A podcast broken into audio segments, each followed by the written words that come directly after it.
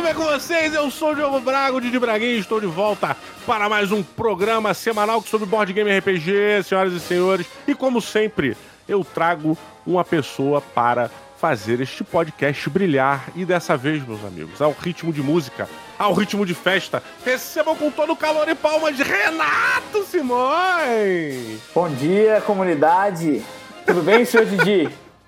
Olha aí, cara! O Renato Simões, pra vocês que não conhecem ele, ele é um cara que não envelhece. Ele tem cara de 15 anos, ele, você olha para ele, parece um moleque de 15 anos, e ele tá fazendo 30.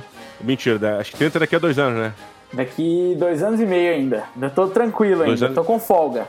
Ainda, ainda. Que cuzão, né? Só porque a gente tá chegando nos 40, o cara mete um ainda. a gente tira onda com o que tem, né? É verdade. Tem gente que tira onda com o que não tem também. Ou então pode ser um jogo e tá blefando, pô. Cara, é bom, olha só. E não é porque o cara ele tem 26 anos, 26, 27, 27 e meio. 27 e meio. Isso. A matemática não é muito boa aqui, não. Intuição é mais o meu hobby. É, não é porque o cara tem 27 e meio que ele não, não é que ele é qualquer coisa, não, meu irmão. Porque o Renatinho, Renatinho, o rei do party game, vamos chamar assim, esse cara é, é tão fã de party game que ele abriu uma empresa só, sobre, só de jogos casuais. A Geeks and Orcs, galera, é uma empresa brasileira que veio do interior de Minas Gerais e agora tá também ramificada em São Paulo, né? Isso, mas não é do interior de Minas, não, hein? A Minas é interior, cara. Minas é o coração, não é o interior, entendeu? Não, olha só, você pode morar em Minas Gerais. Você pode morar em Minas Gerais, obviamente você mora, morava. Mas você pode morar em Belo Horizonte. Ainda Isso. sem interior. Não, é o coração do Brasil. Coração do Brasil é Brasília. Não, aí. Onde eu moro. Aí é um pouco pior. Aí é os fundinhos do Brasil. Mas muito bem, senhoras e senhores. Este aqui é Renato Simões. Renato Simões, você vem da Geeks Orcs. Fala mais um pouquinho sobre isso. É, exatamente. Eu sou do interior do Brasil. sou de Minas Gerais. Caraca, que desgraçado, cara. E a Geeks ela... ela é uma empresa que surgiu em 2015 para fazer jogos casuais e, e, jogos mais simples de entrada pro, pro público casual que basicamente eu nunca saí dessa entrada assim. Eu sou um cara que joga há muito tempo também, mas eu nunca saí dessa, desse público de entrada. Eu continuo sendo cara dos jogos de entrada, dos jogos casuais. E aí eu criei uma empresa para fazer isso. A partir de um jogo que eu criei lá em 2015, chamado Piratas. Mas, ô Renato, uma pergunta. Você não, não focou nos jogos casuais, nem nos party games, etc., porque você não, não, não, não joga os outros, porque não tem companhia? Porque você realmente não gosta, né? Eu, até, eu até gosto, assim, eu jogo, jogo vários, mas o meu. Eu acho que a diversão real, assim, o propósito. Quem proporciona para mais gente o propósito de jogar juntos, quem proporciona para mais gente são os jogos casuais. Os jogos que atendem um público mais diverso, é, públicos de idades variadas. É, eu gosto muito de jogos, por exemplo.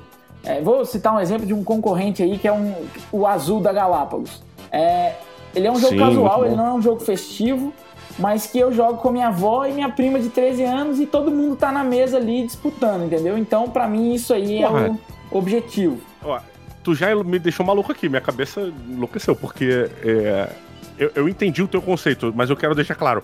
Jogo casual para você é azul? Pra mim é casual, não é não? Porra, então peraí. Então Twilight Imperium é o quê? É um, é um médio, um jogo médio? Não, forte. Twilight Imperium é... Eu nunca jogarei. É um que eu nunca jogarei. Twilight Imperium é um que não, não conte comigo. Esse é o meu limite. O meu limite onde eu travo ali e eu não jogo jogos desse tipo. Twilight Imperium não jogaria jamais. Mas por quê? Pela quantidade de horas? É, Deus me livre. Meu tempo vale dinheiro. Cara, sabe o que, que vai ser? Meu tempo vale dinheiro, cara, parabéns. Isso, isso me lembra a seguinte pergunta, cara.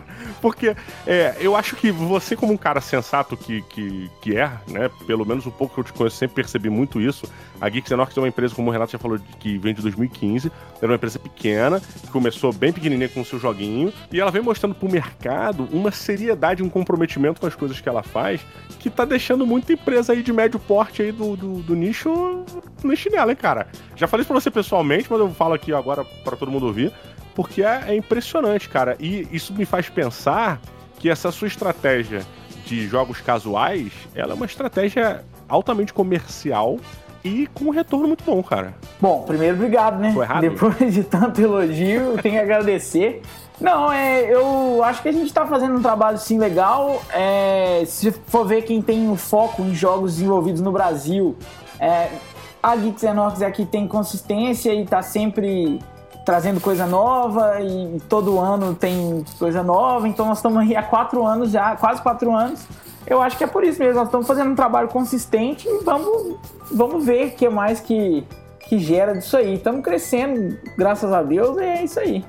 Mas, e, cara, mas isso, mas você fez uma aposta nos jogos casuais. Você é, é, focou dentro de, um, de uma categoria de board game porque você acreditou que ali talvez você tivesse um retorno melhor, correto? Correto. É, eu, eu apostei mais pelo público, pelo potencial de público, porque é uma característica no mundo todo. O, o, o, público casual é bem maior que o público de nicho, que o público super envolvido, né? Isso sempre foi, acho que em uhum. qualquer área, o público que joga jogos, mesmo nos esportes aí, no, nos esportes não, mas nos jogos eletrônicos, os jogos casuais são mais bem sucedidos em vários casos que muitos jogos competitivos. É uhum. É que o competitivo, quando ele desponta, ele toma um espaço que nenhum outro tinha.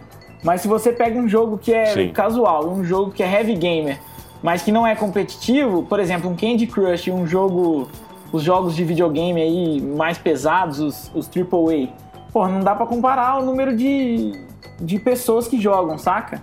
É verdade, verdade, verdade. Acho que a grande diferença fica na área da, da, da comunidade, né? A comunidade dos jogos mais pesados ou dos jogos do heavy games, eles acabam sendo uma comunidade mais dedicada a, ao conteúdo do jogo, né? O próprio jogo em si. Porque, bem, o cara gasta muitas horas naquela parada. Como a gente falou do Twilight Imperium, que é um jogo que na caixa tá de, seis, de 8 horas ou 6 horas mínimas de jogo. Isso. Então, é tipo. É bizarro, né, cara? Realmente a comunidade acaba se envolvendo um pouco mais. Essa questão do jogo demorado, do jogo mais pesado, que forma comunidade, vira um estilo de vida. E, na verdade, o estilo de vida que eu quero, que eu gosto como jogo, não é o estilo de vida dedicado a um jogo, a um tipo de jogo. É mais ao fato de reunir a galera, jogar e falar bobagem, é isso aí, saca? Então, olha só, vamos, vamos puxar direto para cá, porque hoje a gente vai falar especificamente sobre party games, tá? Vamos, podemos falar sobre alguns joguinhos casuais. Eu fiz referência, até fiz uma brincadeira com o Renato, porque ele falou que Azul para ele é um jogo casual. Porra, eu não acho um jogo casual, mas ele, um jogo casual é, é não, não, demanda tanto da cabeça, na minha, na minha é, opinião. Ele é um family, ele é um family game de entrada bem, bem complexa a definição, mas ele é um jogo para jogar em pois é. família é. e que você reúne aí todo tipo de, de pessoa, então reúne, igual eu falei, eu reúno minha avó e minha prima de 13 anos na mesma mesa. E de entrada é quando a gente uhum. diz que é um jogo menos complexo em termos de regras. Ele é bem elegante no sentido de que ele tem poucas regras, mas ele faz muito com pouco. É um jogo que entrega muito com poucas regras. Pois é, é, é que ele, para mim, o azul se encaixa no mesmo, no mesmo ar, no mesmo ambiente de dominó, por exemplo. No dominó, o seu objetivo é se livrar das peças da sua mão. A primeira pessoa que se livrar das peças da sua mão vence o jogo. E como é que você faz isso? É colocando na mesa as peças próximas de outras que tenham o mesmo número. Essa é a regra, uma regra só, basicamente, ou duas, e é isso. Só que, cara, se você jogar for real, tu tem que calcular pra caralho, tu vai ficar pensando, a cabeça sai fumaça, cara. E tu, porra, ele acaba sendo um jogo pesado. Para mim, o azul ele se encaixa mais ou menos nisso, porque ele é um jogo com regras é, é, relativamente simples. Eu não acho que é tão simples assim, porque a, a, maneira que você coloca ali dentro, contagem de pontos, aquele. É, a pontuação espacinho, é chatinha. Pois é, a, a, pontuação é chatinha, mas além disso, ainda tem aquela parte de que você tem que encher as barras laterais para depois jogar pro, pra parede, né? Os seus azulejos. É, isso pra uma galera que, que é nova no, no, no, board game não pega de primeira, precisa de umas duas partidas para ficar, tipo, bem entendido, assim. O que não é um problema, tá? Eu acho que tem dois níveis de jogo, né? Você pode jogar o nível normal e o nível hardcore. E o dominó, eu acho que até mais do que o azul. Eu acho que o azul é menos, menos profundo que o dominó nisso, porque ele. As informações do azul são abertas, né? Isso é uma coisa que, que faz Verdade. muita diferença. Então você não tem que. Uhum. A sua peça, a próxima peça que você vai colocar, ela não, não tá escondida, ela não tá oculta. E isso facilita demais as coisas. E eu digo que ele é. Eu, eu uhum. coloco ele mais pro casual porque é, meu pai e minha avó, eles são duas pessoas que odeiam ouvir sobre regras. Odeiam, eles detestam ouvir sobre regras. Meu pai demorou dois anos para jogar o meu primeiro jogo. Dois anos depois de publicado. Ou o seja, Piratas? O Piratas. Ele levou dois anos porque ele não queria Caraca. ouvir as regras. Então, ó, o jogo já tinha esgotado, já tinha uma segunda edição. Eu já tava vivendo disso e ele demorou dois anos para jogar. Então, é. Mesmo. Ele é um cara que não ouve, não tem paciência nenhuma. E o azul é super tranquilo, a gente joga sempre. No Réveillon a gente jogou 14 partidas seguidas. Então. É, Caraca, maneiro. É por isso que eu, que eu considero ele um jogo bem assim, levinho, de entrada, no sentido de ter poucas regras e, e agradar um público mais amplo por causa dessa experiência. Mas talvez, né, a gente sempre pode estar equivocado, né? Nossas visões podem não, ser... Não, mas, mas engraçado. Mano, eu não acho que nem essa questão de estar equivocado, não, cara. Porque eu acho que acaba. É, eu, eu, entendo que tem uma parte técnica, tem certas coisas que não tem como você fazer. Por exemplo, ah, um Dice Game é um jogo de dados. Não tem o que você tirar dali. Mas eu acho que também é uma questão muito pessoal, se você falar que um jogo é pesado ou não, de qual é a tua bagagem. E isso acho que mostra muito, porque assim, e deixa claro que você não é um cara que só jogou casuais e pronto. Pelo contrário, você é um cara que já experimentou bastante coisa. É, mas o que me parece é que realmente tua paixão tá nos casuais pelos motivos que você mesmo elencou. Então eu acho interessante essa questão de você botar o azul como um jogo de entrada leve. Quando eu, eu, olho e falo, cara, talvez um King Domino seja um de entrada leve, um Family, assim. Mas. Mas veja bem, são dois jogos que eu, eu acredito que eu, eu, não digo nem pelo jeito de jogar, que talvez o, o, azul seja de fato mais complexo a estratégia, a tática ali dentro. Mas o King Domino, eu não conseguiria explicar. Quer dizer, não sei porque é muito próximo do, do, do dominó. Mas a questão da ordem de compra uhum. dos, dos, das peças, essas coisas que no Kingdom são bem específicas, eu acho que eu demoraria para explicar pro meu pai. E no azul não foi, não foi difícil. Ah, mas, pô, mas ó, te dar, vou te dar uma, uma sugestão, tá? É uma coisa que eu, basicamente, aqui, eu tenho acho que dois grupos, três grupos hardcore que se reúnem muito esporadicamente. É, fora o pessoal do encontro ACDC aqui de Águas Claras, onde eu moro, é, eu tenho dois outros grupos que se encontram muito pouco, cara. Muito, às vezes nem uma vez por mês, pra você ter noção. Então eu tenho que vender os jogos mais pesados para os meus grupos leves. E eu cheguei a uma conclusão, cara. Tem certas regras que não precisam ser explicadas. Por exemplo, esse leilão do King Domino, você não precisa explicar. É só você deixar o jogo acontecer. E aí, quando estiver acontecendo, você fala pra galera, fala, ó, isso aqui é assim, assim, assado. É, e a pessoa já tá jogando. Ela agora, você fala assim, ó, agora é você. Escolhe aí, ó, a peça que você escolher aqui agora vai pra posição tal. Aí a pessoa fala, ah, como assim? Eu falo, é, agora, se você escolher essa, você fica aqui. Ela, ah, tá, entendi. Beleza. Aí o próximo ouviu pela metade. Aí quando for a voz dele, você fala, pô, agora é sua vez. A peça que você escolher aqui, a próxima jogada você vai ficar na terceira posição. Aí o cara, ah, beleza, então terceira posição. E aí você não explicou e eles entenderam, sacolé? E eu cheguei a essa conclusão. Tem certas regras, cara, que não precisam ser explicadas. É melhor elas serem vivenciadas. É, eu, eu, concordo com isso. Acho que você tem razão mesmo. Que são as regras. Aí vai um terminho um pouquinho técnico, que são as regras de manutenção. Que manutenção é quando você tem que fazer alguma. repor alguma coisa dentro do jogo. Colocar novas peças no tabuleiro para disposição para as pessoas comprar, essa, comprarem. Essas regras são geralmente desse jeito aí. Você pode ir guiando as pessoas que à medida que o jogo for andando, elas vão entendendo. Você puxou uma parada muito boa, cara, porque essas regras de manutenção, cara, elas são paradas muito chatas, assim, até para quem para quem joga mais tempo, porque são regras que muitas das vezes não influenciam em muita coisa, isso depende do estilo de jogo, mas na maioria das vezes não influencia tanto assim é, no que tá rolando, ou não influencia nada mesmo. E você tem que fazer porque é um jogo presencial. Se fosse, é aquela regra que se fosse no computador, o computador faria para você. Então, é basicamente isso, assim. Então, tipo, é, tem essas regras, assim, essas paradas. Eu nem toco, cara. Eu, eu prefiro ter totalmente, o total trabalho daquilo, é, assumir, e aí eu deixo a galera só jogando ali a parte boa. Eu fico sendo o computador ali, gerenciando, distribuindo as cartas, distribuindo tiles e repondo pecinhas de produção e por aí vai. Já é difícil explicar as, a menor quantidade de regras. E, cara, ter que explicar essas regras a mais ainda, aí que o nego vai ficar puto e nunca vai querer jogar comigo. Foda isso, cara. Essa é uma das coisas que eu tento buscar sempre fazendo jogos mais casuais, é tirar essa parte da, da manutenção, porque deixar o mínimo possível, menor coisas a fazer durante o jogo que não sejam jogar. Não existe, você só vai fazer a sua jogada. Você não tem que repor nada, você não para no momento. Aí sai todo mundo daquele microambiente que foi criado ali é, aquele mundinho do jogo que torna tudo mais engraçado, cria narrativa, você perde tudo aquilo para poder repor peças. Isso é, isso é um pouco chato, assim. Questão do setup, né? Quando você vai jogar qualquer jogo de tabuleiro, uma coisa que é bem importante é a organização do jogo, para você começar a jogar. Você tem que fazer, a gente chama de setup. Você montar o setup ali pra galera começar a jogar. Tem jogos, cara, como a gente citou o Twilight Imperium, que isso dura de 40 minutos a uma hora. Só a montagem, a preparação no jogo. Se você acrescentar nesse tempo aí essa, essa questão da manutenção que a gente falou, que é ficar reabastecendo coisas no intervalo de uma, de uma jogada e outra, puta, isso fica uma coisa realmente pesada e cansativa para quem não gosta. Então, é uma coisa que com certeza afasta. Mas hoje nós não estamos, fal estamos falando de coisas cansativas, estamos falando de festa. E eu vou trazer um, um jogo que eu achei muito bacana, que foi o Piratas, e foi o primeiro jogo que eu apresentei pro meu irmão é, e pra família dele, pra família da esposa do meu irmão também. Tava tendo um churrasco na casa deles. Sentamos para jogar e nego, ah, cara, lá vem você com essa porra desses jogos, blá blá blá. Aquele preconceito clássico. E aí eu falei, não, meu irmão, vamos aqui jogar, cara, é maneiro, pô, jogo de pirata, não sei o quê.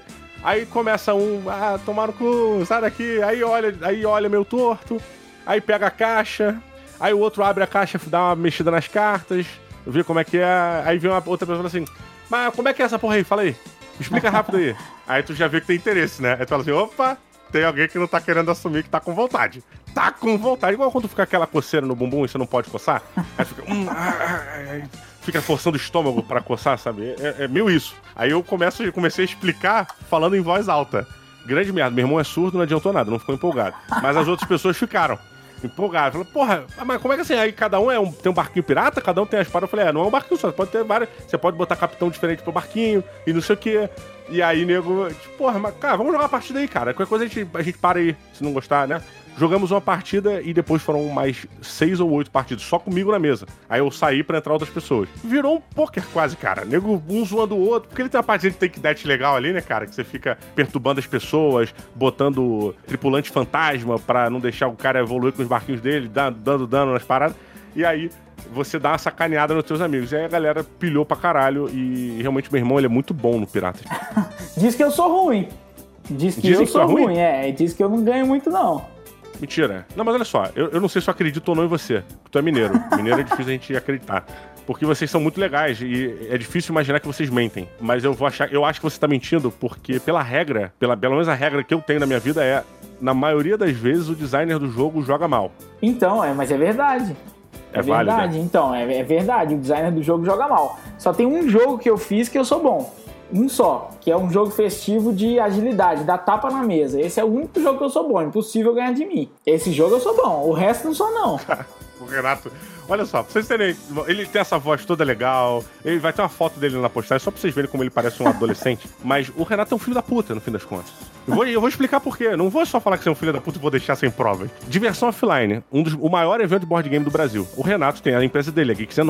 E aí, o Renato vai lá, tem esse jogo. Melvin vs Kronk. E aí o Renato tá lá com, a, com o seu stand, cada ano maior, pegando lá, cada tomando, dessa vez já tomou ali a entrada, a lateral toda da entrada para você, para dar saída, para você sair, você tinha que passar na cancela do Renato. E aí, meu amigo, o Renato vem lá, tem esse jogo de tapa, basicamente é assim, você tem algumas expressões na mesa, e conforme as expressões saem similares, você dá um tapa para puxar. Bem resumido, não precisa acertar um É, mas é assim. isso, é isso. E aí você podia fazer isso, o Renato podia colocar a mesa de madeira. Ele podia colocar uma mesa legal pra galera bater, coisa tranquila. Mas não, o pensamento do cara começa no mal. Ele fala assim: como eu posso fazer o máximo de barulho possível? Aí o, o, o safado me pega um latão de óleo de meio metro de altura e faz lá, bota oito latões de óleo espalhados pelo estande pra galera jogar Kramer vs Kramer. é. Não é Kramer, cara. Melvin vs Crank. Crank. Cronk. Kronk, cara. Puta merda. Porra, eu tava trabalhando no stand do lado. Toda hora, maluco. Tomava um susto. Pô, eu, ai caralho, porra, o filho da puta, tá zoando a gente. Porra, não, a partida que tinha começado de Melvin vs Kronk. De, cara, você vê o nível, cara. Por isso que mineiro é foda, a gente não sabe se acredita ou não, cara. Não, mas foi o seguinte, o que, que, que aconteceu? O negócio foi o seguinte, vocês estavam fazendo muito barulho no D&D. E aí eu instruí os nossos monitores, assim, ó, fez barulho lá, a gente devolve aqui pra chamar atenção ah! igual pro nosso lado. Fez barulho então é lá na salinha do D&D, a gente devolve do lado de cá. Ah, olha aí. Tá vendo como mineiro é, é difícil da gente entregar o coração pro mineiro? Sexta-feira e tu quer jogar. Aí tu fala assim, porra, vou, vou juntar com a galera, vou levar uns joguinhos. O que que tu leva? Cara, depende muito, hein? Se eu quiser tomar cerveja e jogar, aí é party game, absolutamente, só party game. Em primeiro lugar, e sempre, ele tá lá em todas as jogatinas, piratinha da galera. Justo. Mas aí eu sempre coloco Spyfall, um jogo recentemente lançado no Brasil.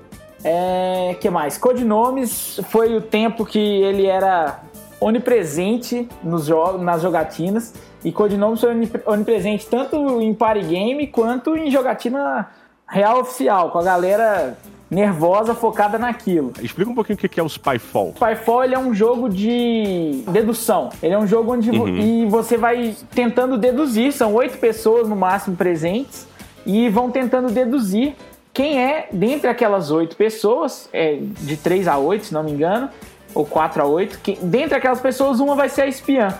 E aí você vai tentando deduzir quem é o espião dentro daquele pessoal. Você faz isso fazendo perguntas. Você faz perguntas sobre a localidade onde vocês estão. Então vamos supor que vocês estejam numa igreja. Todo mundo ali está numa igreja, só que o espião não sabe disso. O espião ele tem que descobrir onde vocês estão e os outros jogadores têm que descobrir quem é o espião.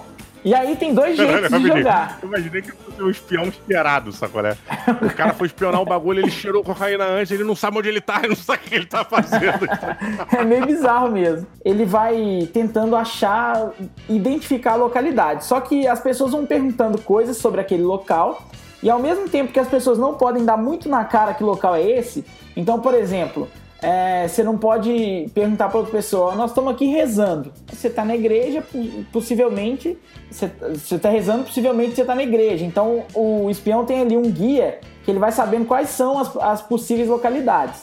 E aí ele tem que acertar. Quando ele acertar, uhum. ele ganha. Se ele não acertar e ele for descoberto, aí o, o pessoal ganha. A turma que não é espiã ganha. E você vai fazendo ah, perguntas para não tá. dar na cara do espião, pro espião onde vocês estão e ao mesmo tempo para tentar descobrir quem é o espião. Então não pode ser tão, tão pouco específica a ponto de alguém que não sabe onde você está conseguir responder. Isso é, é essa é a dificuldade do jogo. Você tem que fazer a pergunta certa, tentando achar o cara.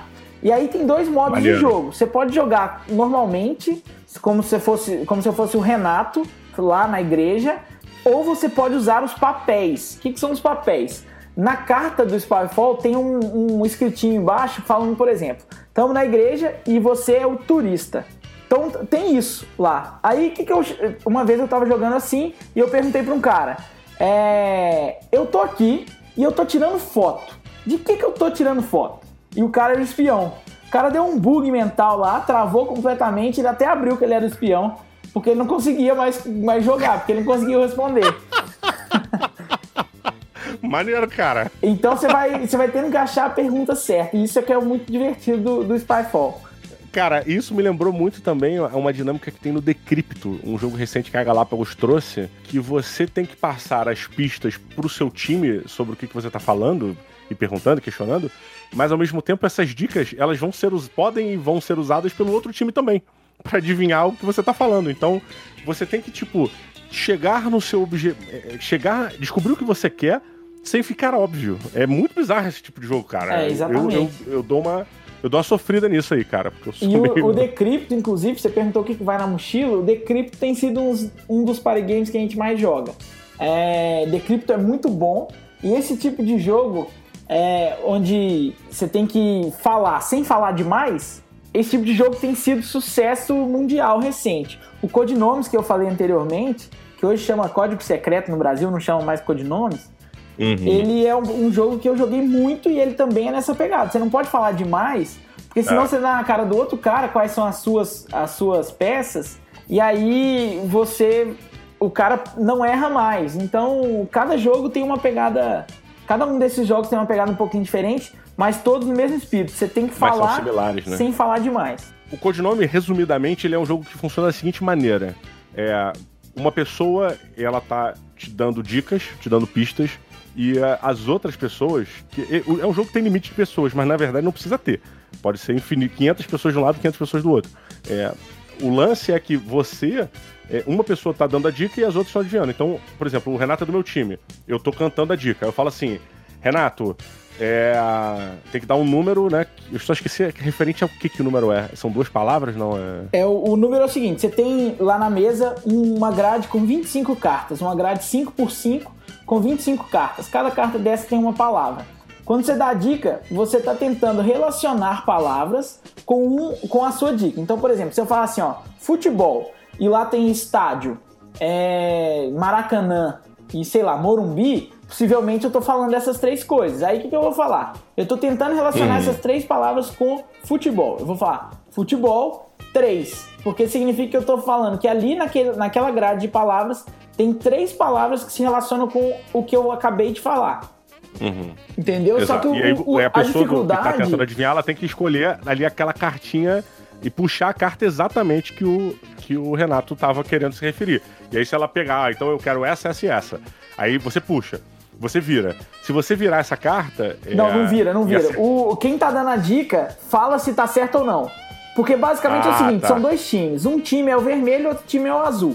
E aí vocês tentam adivinhar, o, o, time azul tenta adivinhar quem são todos os membros do time azul, antes do time vermelho adivinhar quem são todos os membros do time vermelho. Basicamente é isso, é super simples o, o, a lógica.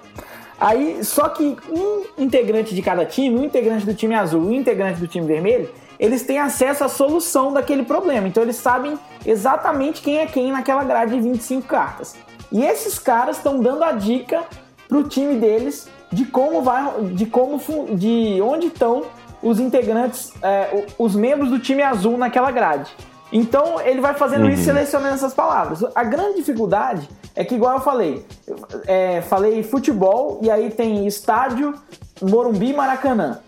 Às vezes você vai dar sorte de sair com esses três sendo do time azul.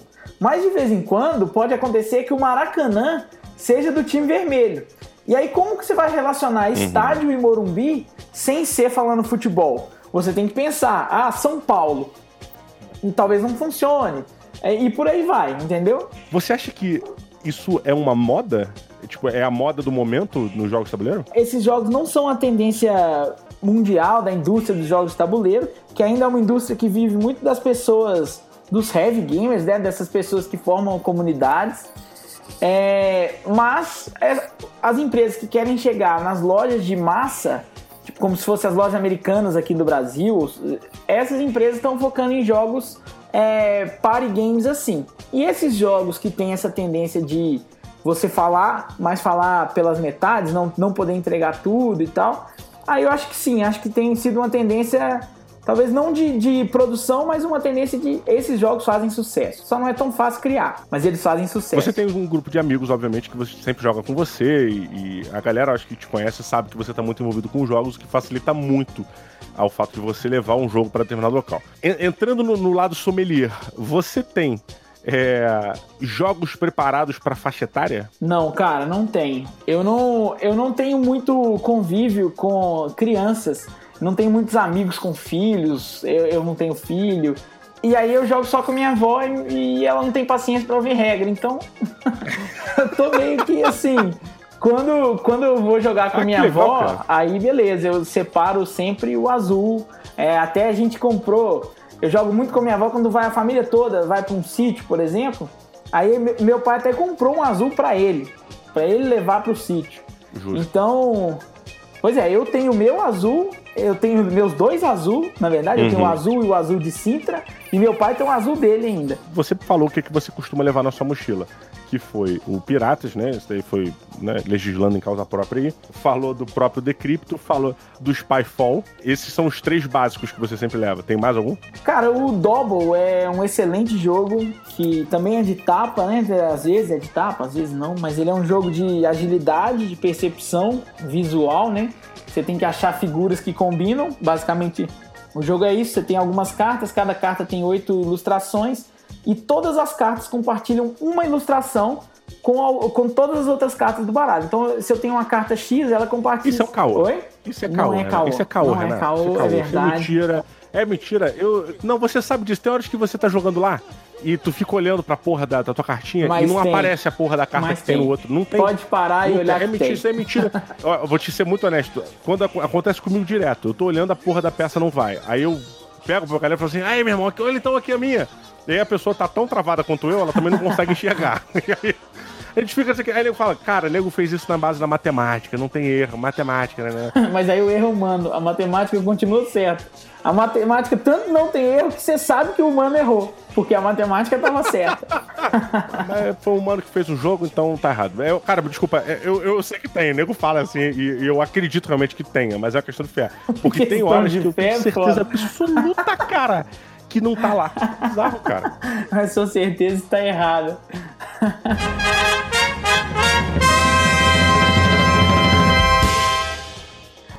Double é um jogo bem, bem assim mesmo. Você quer provar que tem, e aí às vezes o cara vai mais rápido que você e pega aquela carta, puxa a carta e você perde a oportunidade de achar o, o que tem correspondente na sua carta, na carta que estava disponível.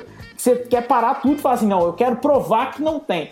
Mas tem também. Cara, eles lançaram uma versão muito bacana agora, que é a versão à prova d'água, que é um jogo para você levar pra praia, piscina, etc.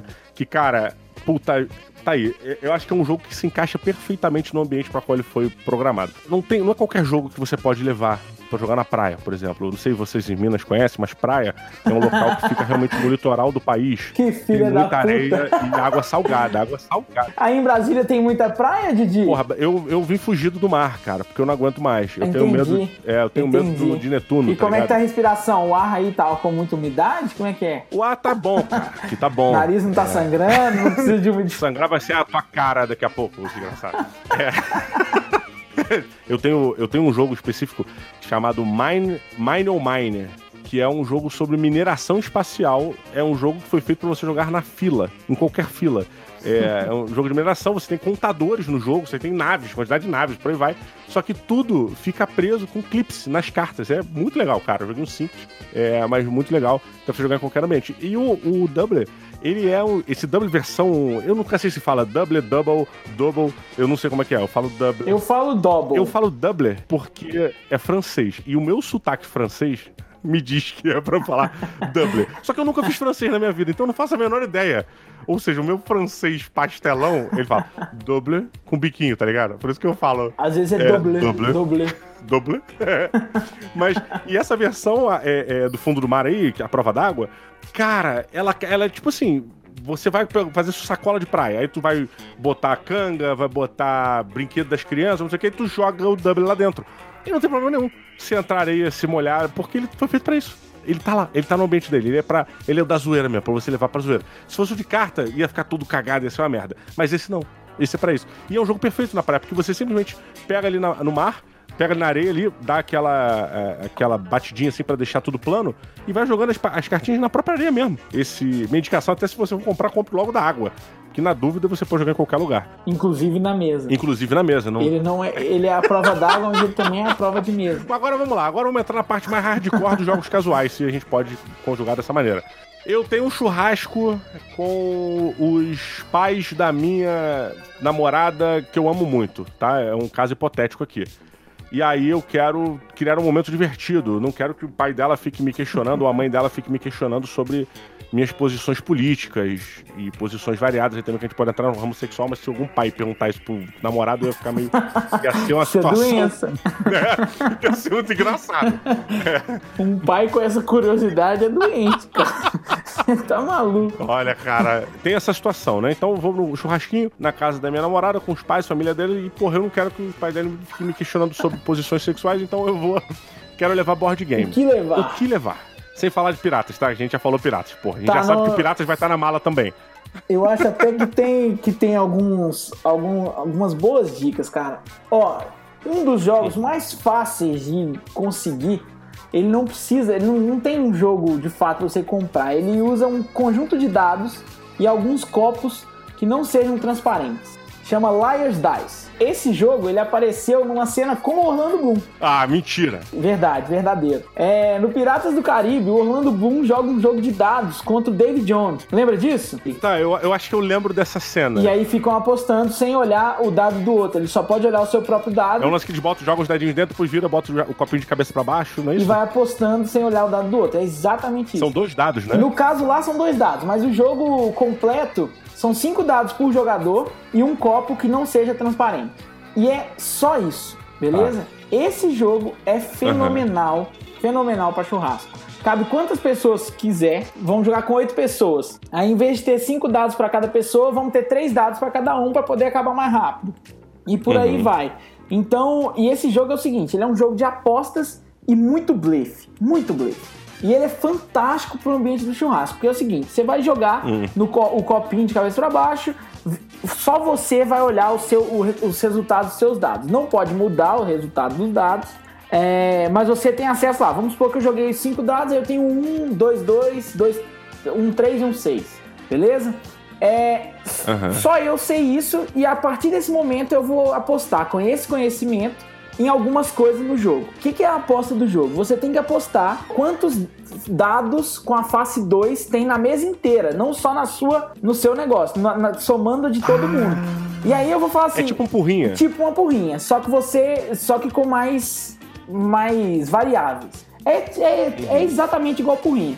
Só que o que, que você pode apostar no, no Last Dice? Você pode apostar o seguinte, ó, eu, eu acho que tem pelo menos dois dados de face 2. Isso eu me garanto sozinho, porque eu tinha, eu tinha tirado um 1, 2, 2, um 3 e um 6. É, eu falei isso, o outro cara que vai apostar depois de mim, ele tem que ou repetir a quantidade de dados, mas aumentar a face. Então, por exemplo, é, em vez de ele falar que tem 2, 2, ele tem que, ou 2, 1, ele tem que falar que tem pelo menos 2, 3. Porque ele aumenta a face dos dados, do dado, mas não aumenta a quantidade de vezes que ela aparece. A outra opção é ele simplesmente aumentar a quantidade de vezes que uma face aparece. Então ele pode chegar e falar assim: tem 3, 1. Uhum. Eu sei, eu tô apostando que tem três dados com a face 1. Uhum. E, e, aí vai. Até que alguém fala assim, não queira deixar de apostar e fala assim, não tem. Ou então tem exatamente essa quantidade de, de, dados. E os dados são sua vida, basicamente. E, e, é muito bom, cara. Esse jogo é muito bom, viciante. Porra, ó, tem um estilo de jogo que eu, que eu acho muito bacana também, que envolve capacidade limitada de pessoas que esses são jogos de dedução, né? É, até que não tenham nem dinâmicas específicas. Por exemplo, o Black Stories. É, Black Stories é, Black é Stories é de dedução que você tem que simplesmente adivinhar o que, aconteceu. Existe uma trama, eu já joguei até lá no canal, lá no Indidi. Você tem um mistério e você tem que solucionar o mistério. Só que a pessoa que tá segurando o mistério, tá segurando a carta do mistério, ela só pode responder sim, não e talvez. O bacana uhum. do Black Stories é que ele usa diversos exemplos de coisas reais, né? Existe uma, um trabalho histórico ali em cima e ou um trabalho de entretenimento em cima das cartas. Mas é uma coisa que você pode fazer qualquer uhum. parada. Né? Eu brinco muito com as crianças também com, de quem sou eu que é basicamente um Black Stories, só que com pessoas. Então eu falo assim, quem sou eu? É, aí eles vão falar, você é uma pessoa? Aí eu falo sim ou não. Você é homem? Eu falo sim ou não. E aí vai, até, até adivinhar quem sou eu. É, que é o mesmo princípio. Também são brincadeiras que não, não demandam muita, muita parada, muita coisa. É, e o Quem Sou Eu tem até a variação, né? Que cada um tem um personagem colado na testa e você tem que descobrir o seu personagem. Quem descobriu o seu próprio primeiro. Ah, que é a variação do. Uh Tarantino, né? Isso. Pô, como é, é o nome do filme? Bastardos Inglórios, agora eu lembrei. Bastardos Inglórios, exatamente. No bar, é do Bastardos. Isso. Pois é. Que é onde rola a treta. Pô, essa, essa, cena, essa cena é muito boa. É maneiro ele começar no jogo por, é, pelo Quem Sou Eu, faz toda. Agora, um, uma pausa pra gente falar um pouco de cinema e jogos ao mesmo tempo. Por que, que o Tarantino coloca esse jogo ali, nessa cena? Porque simplesmente você tem pessoas que estão infiltradas, é, se fingindo ser né, é, nazistas num bar no meio da França é, tomada, né, da França que tinha acabado de ser tomada de assalto pelos alemães. Você tem todo o time americano tá lá infiltrado. E aí os caras estão jogando quem sou eu porque eles estão tentando adivinhar Exato. quem é cada um. Qual é o mistério ali? Ou seja, a cena, ela é o jogo. Existem pessoas que não são quem elas estão dizendo que são. Saca? Então é, é muito interessante essa brincadeira que o Tarantino faz, esse, essa ponte, né, entre o jogo cena é e o que tá acontecendo na cena, que é fabuloso, não é à toa que o Tarantino é o Tarantino. A cena constrói uma tensão absurda. É muito, essa cena é sensacional. cara, vou, vou puxar aqui um, um joguinho que ele não é tão party game, não é tão casual, mas ele é um joguinho família que é um jogo da Dijon Jogos, a empresa nova aí também. Acho que tá indo pro segundo jogo o no segundo mercado. já tá pronto, já. É o, Os Heróis de San Villano. Já tá nas lojas. Ah, do, do Guerra, né? Do Guerra, isso. Pois é. E eles trouxeram... O primeiro jogo deles foi os, os Incríveis Parques de Miss Liz. Que, bicho, tu olha a porra da capa, tu fala joguinho de criança, hein? Ei, joguinho de criança. Tu começa a jogar, mané. Puta joguinho legal, cara. Porra, puta jogo legal joguinho pesadinho, assim, de você tem que realmente construir um parquezinho de diversão, colocando, né, as atrações, restaurantes, e aí para cada local que você coloca no tabuleiro, de acordo com a proximidade, você vai combando, ou seja, você vai aumentando a pontuação. Saca na Disney, quando vai pra Disney, você é, pega a fila do brinquedo, aí a fila do brinquedo, ela é temática, e você fica no hype de chegar no brinquedo. Quando você chega no brinquedo, tu fica empolgado, empolgadaço, porque você acabou de vivenciar tudo aquilo que você tinha hypado e é muito mais legal do que você imaginou. E quando você sai, tem uma loja é, para você comprar souvenir das paradas, você compra todos os souvenirs das paradas e gasta um dinheiro. E aí, quando você sai da loja de souvenir, tem uma barraquinha que vende picolé e refrigerante do seu lado, porque você tá morrendo de sede, porque você passou aí uma hora feliz empolgado, esqueceu que tinha que comer e beber e você ainda come. Então, aí existe um combo, que são os combos que você faz nos fabulosos, nos incríveis parques de Miss Liz, que é basicamente isso: você bota o brinquedo, bota a, a fila do não sei o que, negócio de comer, e aí você vai combando. E é um jogo que parece bobo, cara. Mas ele é um jogo que, sei lá, acho que na caixa tá meia hora, mas ele é um jogo muito rápido. E é um daqueles jogos que você não consegue fazer tudo o que você quer. É, eu, eu, eu jogo bastante o, o Incríveis Park de Miss Liz também. Gosto bastante. Ele é o roller coaster é. de tabuleiro, né? Você vai montando é muito... ali o seu parque e tal. Tem um desafio grande nele que é onde construir os caminhos. Isso é muito. Isso lembra muito Theme Park, aquele jogo de PC. Não sei se tu não gosta muito de PC, né? Não sou o cara, não. Computador, eu já joguei roller coaster. Roller coaster Tycoon? É. Pô, tu nunca jogou aquele Theme Park? Não, Que é de você joguei, construir cara. parque de diversões? Ah, esse de construir parque de diversões que eu conheço é o roller coaster Tycoon. Ah, eu achei que o roller coaster Tycoon fosse só de montanha-russa. É, e essa questão da rua eu acho muito legal, porque você determina o caminho que as pessoas vão seguir dentro do seu parque é, pelo que você quiser, pela estratégia que você adotar, de acordo com o que você tiver ali na, na sua mão e, e, você puder pegar e tal. Eu não lembro agora nos mínimos detalhes das regras, mas eu lembro que, cara, cada parque tem uma rua diferente porque a galera pensava em estratégias diferentes e tal. É, é muito bacana, cara, esse tipo de jogo. É, que é um jogo de construção, de certa maneira, né? Não sei nem como, como, como definir ele. É, é um, é um SimCity de parque. Boa, caralho, perfeita definição. Sim, é um jogo de civilização, só que de parque, né? Cara, eu vou trazer um último jogo que eu acho maneiro pra churrasco. Na verdade, foi o meu top 3 do meio do ano. Foi um jogo que é um jogo de 2004, teve um lançamento em 2004, mas eu só vim jogar ele aqui é, nesse ano, e a Galápagos só trouxe ele, ele também esse ano, acho que outra empresa deve ter trazido, mas bem, que é o Nhek Nhek. Cara, você jogou? É, não, nenhuma outra empresa nunca trouxe. Ele é o jogo mais jogado meu no ano. Sério? Eu tenho 51 partidas de Nhaque Caraca, mané. Caraca. Lá fora, o Nhaque chama Goblet Gobblers. Nhaque é a nova versão. Cara, e esse jogo lá fora, ele é tão mais conhecido que tem até desenho animado, pra vocês terem noção. E aí, eu joguei... Já jogava muito antes até da Galápagos trazer. A Galápagos trouxe, eu comprei. Mas ele é sensacional. O jogo da velha com uma modificação que deixa o jogo da velha incrível. Você tem três tipos de peças diferentes nesse jogo da velha tunado, no Nhaque Nhaque. É, que são peças com tamanhos diferentes. Por que, que elas têm tamanhos diferentes? Porque elas podem sobrepor outras peças. Você pode botar por cima. Então vamos supor, você tá indo lá em direção para fazer uma linha. Aí eu tenho aqui, vou pegar minha peça maior, e aí, em vez de você, em vez de eu bloquear a sua linha, eu boto essa minha peça maior por cima de uma outra peça sua. E aí eu como ela. Eu, ela não sai do jogo, eu como ela, ela fica ali embaixo. O que é um problemaço, que é, eu, eu chamo o Nhaque de um jogo de armadilha por causa disso. Porque em algum momento no futuro desse jogo, eu vou esquecer que tem uma peça embaixo da minha. E aí eu vou tentar locomover aquela peça que já estava em jogo, a minha peça que já estava em jogo. E aí no momento em que eu locomovi, eu acabo te entregando a vitória. Então, é um, eu chamo de um jogo de armadilha por causa disso, porque a gente tem que estar sempre de olho no que a gente plantou, onde a gente tá botando, botando armadilha pros outros. Nhaquinha que é, é, é fabuloso, cara. Eu não acho que a porra da caixa faz jus ao que o jogo realmente é. Porque ele é muito mais pesado. É, ele pode parece. ser, mas eu, eu, gosto da caixa, cara. Eu acho uma das melhores caixas, na verdade, do, do, do mercado atual que Porra, exibe a sério? peça e tal. Mas o jogo é fantástico, sério, juro por Deus. Ah, não. É um dos jogos que eu mais gosto, assim, disparadamente da Eu, produção. esse jogo, pra mim, ele viaja num- numa sacolinha. Porque ele é tão pequeno, se você pegar e puser todas as peças uma dentro da outra, você não precisa de uma caixa de 30 centímetros, que é o que a gente tem ali.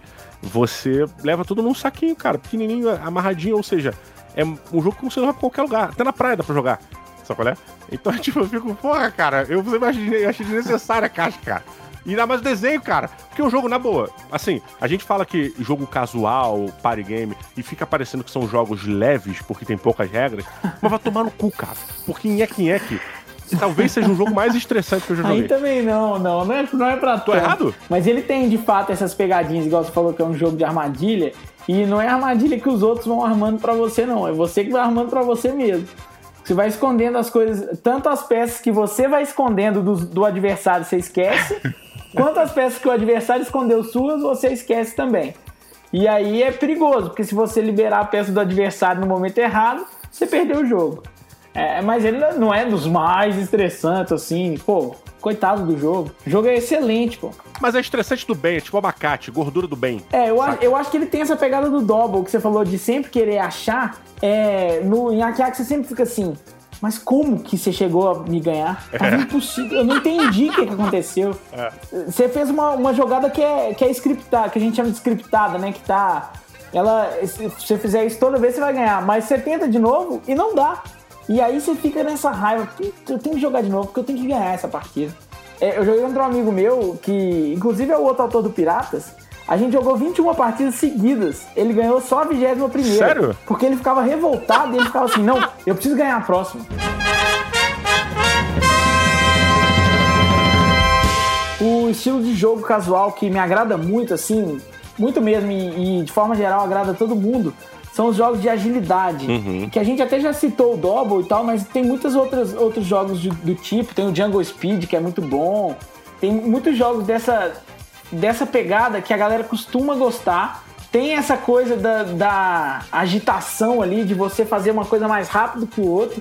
E aí causa cenas assim hilárias, diversas cenas hilárias. Pô, o jogo de agilidade que você diz é um jogo que você tem que dar um tapa em alguma coisa, ou pegar uma parada primeiro, ou colocar alguma coisa na frente. A Calamity Games, que da Marina e tal, e da Paula, eles, elas trouxeram o excelentíssimo Capitão Silver que é um jogo para criança, que na caixa do jogo vem indicado para crianças de 6 ou mais, né? 6 anos ou mais.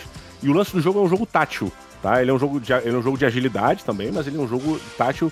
E por que, que ele é tátil? Porque você tem uma sacola com diversos itens ali dentro, é um jogo de pirata, né? Então você tem ali um papagaio, uma garrafa, uma espada, um baú. Baú não tem, mas você tem é, canhão, é, pistola pirata e por aí vai.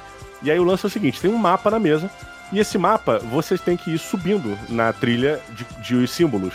E para você subir na trilha de símbolos, você tem que colocar um dos itens que está na sua sacola na trilhazinha, no caminhozinho ali que está pedindo. Então, por exemplo, no caminho tem lá, ah, o próximo item do caminho é uma espada pirata. Então eu tenho que ir no meu saquinho, sacudir meu saquinho e procurar uma espadinha pirata para colocar ali. Simples, né? Fácil. Mas todo mundo faz isso ao mesmo tempo, que na correria. Quem puser primeiro leva aquele lugar. Sacolé? Então a galera fica comprando as paradinhas da própria sacola e botando na mesa. Só que aí tem pra cacete na mesa, é muita parada. E, cara, e, e ele trava do mesmo jeito. É engraçado como o sentido do ser humano ele é afetado pelo estresse, né? É, exatamente. Porque a gente falou do Double que tem momentos que a nossa visão não consegue enxergar certos desenhos, né, cara? É. E no Nhek Nhek a gente fez a referência também de que tem horas que a gente não vê que a gente já ganhou, a vitória já é nossa e a gente não viu, cara. É, e nesse jogo, a parte tátil também do nosso tato, ela também trava. Às vezes você fica passando a mão porra, na, no canhãozinho, você tá com o canhão na mão e você não consegue associar aquela sensação tátil ao canhão. Você fica, porra, isso aqui é o quê? Que porra de imagem é essa? Porra, não tava aqui antes. Que que é isso? merda é essa? E aí, de repente, vem a pessoa e bota muito mais rápido que você e fala, caralho, cadê o canhão? E quando tu puxa, era o canhão, e tu fala, caralho, porra! E é um jogo excelente. Esses jogos de, de habilidades primordiais, assim, né? Como que mexem desde velocidade, precisão, parte tátil, visão. Eu, eu realmente gosto muito, muito, muito, muito. É, tem um estilo de jogo de habilidade. Um estilo não, na verdade, tem um jogo de habilidade que eu gosto demais, que é o Crocknole, a gente até comentou antes, que é um jogo de peteleco, cara. É, ele tá nos meus 10 jogos mais jogados da minha vida. Porra! Cara, eu tô percebendo que a gente, em algum momento das nossas vidas, a gente vai ter que se enfrentar. Mas eu não sou bom, hein? Eu só joguei. Eu não falei que eu era bom. Muitas vezes não significa qualidade. Quantidade não significa qualidade. Nessas horas eu uso o discurso do pai do William Wallace. O pai do William Wallace virou para ele, quando, antes dele morrer, meu filho, ah, o, o pai dele, nego, vira e fala assim: Ah, mas vocês vão lutar contra o rei da Inglaterra. Vocês são só um grupo de, de camponeses, fazendeiros, vocês vão morrer. Tem, ele, fala, ele vira pro William Wallace e fala assim: Meu filho, tem lutas que a gente não luta para vencer. Tem lutas que a gente só precisa lutar. E aí ele vai pra guerra e morre. Grande merda de lição que ele deu pro filho dele, né? Porque ele morreu, né? Ele se matou na parada. Mas fazia todo sentido se ele. Mas ele morreu pela liberdade. Que merda, né? O cara faz uma, uma puta parada filosófica. Mas a gente só precisa travar algumas batalhas para conquistar outras coisas. Show, mas você morreu. E aí? Sacolé? Pelo menos você deixou pra galera. Pelo menos deixou pra galera no cinema, né, cara? Que saiu ali, tem certas lutas. Exatamente. Ficou maneira a mensagem, parabéns. Mesmo estando morto aí, deixou uma puta mensagem bonita aí, importante. É, eu, eu sempre, quando alguém fala isso, eu boto essa frase. Porque eu não sou bom, eu não vou te ganhar, mas a gente precisa batalhar, porque os nossos estilos de jogo, eles estão se cruzando. E você aqui já é o rei do party game. E aí eu quero, pelo menos, combater o rei. Tem certas lutas que a gente não precisa vencer. A gente só precisa lutar. Exatamente. A gente só precisa lutar. É isso. E, e, assim, ó, tem muito, muita oportunidade, porque tem muito jogo desse estilo que dá pra gente, dá pra gente fazer um, um duelo épico aí, ó. Doutor Eureka é outro que eu queria falar. Ele não é exatamente de agilidade, ele é mais de habilidade. Onde você tem que. Ah, também é? É, também é de agilidade, porque precisa ser rápido, mas você precisa fazer isso com, É. com habilidade. Porque, basicamente, pra quem não conhece o jogo, você tem três tubos de ensaio, cada tubo de ensaio tem uma bolinha, parecendo uma bolinha de gude, não é de gude, mas é, é de plástico, mas parece uma bolinha de gude. Uma corzinha, né? Cada uma dessas com uma cor. Como é que é o nome daquela. Não é babalu, não. Como é que é o nome daquela, daquela, daquele chiclete que vinha num saquinho, várias bolinhas coloridas? Nossa, não sei. Eu sei que existe um, um parecido que é o Big Bolão, que é um chiclete maior um pouco que aquele. Onde, que vinha um, um plástico com vários, assim, né? Que você tá falando?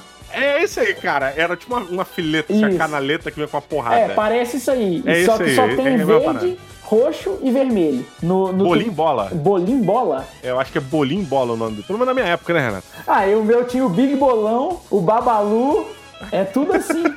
Big Big. Mas aí você tem esses, essas três bolinhas nos três tubos de ensaio, cada uma tem três dessas. E aí vai pular na mesa um padrão que você tem que replicar. Ou seja, às vezes o, o tubo de ensaio da esquerda tem que estar vazio, aí no tubo de ensaio do meio tem que estar um verde, dois roxos, um vermelho, nessa ordem, e por aí vai. E aí você tem que replicar isso. Só que você tem que replicar e você não pode encostar nas bolinhas do jogo. É. Você tem que passar de uma para outra, Nem deixar cair, né? nem deixar cair, porque senão você não consegue Você perde, você é eliminado. Você é eliminado daquela rodada, ser né? eliminado da rodada, exatamente. E aí você não pode disputar pelo ponto. E aí você tem que fazer isso manipulando os tubos de ensaio, que é muito é muito é um dos melhores jogos que tem, cara. Esse jogo, se eu não me engano, saiu pela Mandala, né, cara? Isso, agora tá voltando pela Grok, né? Estamos chegando nos finalmente aqui do Board D dessa semana. E com isso eu te pergunto, qual o seu último recado pra galera, a sua última novidade, quem sabe antecipar aí o que tá vindo aí pela frente da Geeks Norte, o que a gente pode esperar de vocês? Seu recadinho. Bom, a Geeks Enox está em parceria com outros profissionais aí, tá abrindo um, um novo estúdio de jogos pra gente fazer alguns jogos um pouquinho diferentes. Joguem jogos, meu recado é joguem jogos de tabuleiro, joguem jogos de cartas, joguem com as pessoas que vocês gostam. Vocês vão ver que vocês vão gostar ainda mais delas, dependendo do jogo, na hora vocês vão gostar menos, mas é só na hora, depois passa. Quem quiser encontrar também os jogos da Geeks os jogos que o Renato faz, porque muitos jogos aí o Renato também participa do desenvolvimento. É, pode ir, olha que bacana, na leitura. Aqui em Brasília também tem lojas, ludorias que vendem, como a Maple Versus, a BGG, Board Game em Casa. Mas na livraria Leitura, o Renato, né, você tem é, alguns jogos que estão lá também que você pode comprar diretamente na, na livraria, correto? Corretamente, isso aí. Muito bem, muito bem, queridos amigos. Então, vou agora deixando esse barco sair, esse barco zarpar, porque estamos terminando este episódio. Renato, muito obrigado pela participação. Ficou demais aqui, senhoras e senhores. Uma salva de palmas Valeu, para pessoal. o rei do Party Game. Fique muito obrigado. Um beijo a todos os assinantes do PicPay, meus carinhosos e meus extravagantes. E até a semana que vem. Um beijo, abraço e valeu!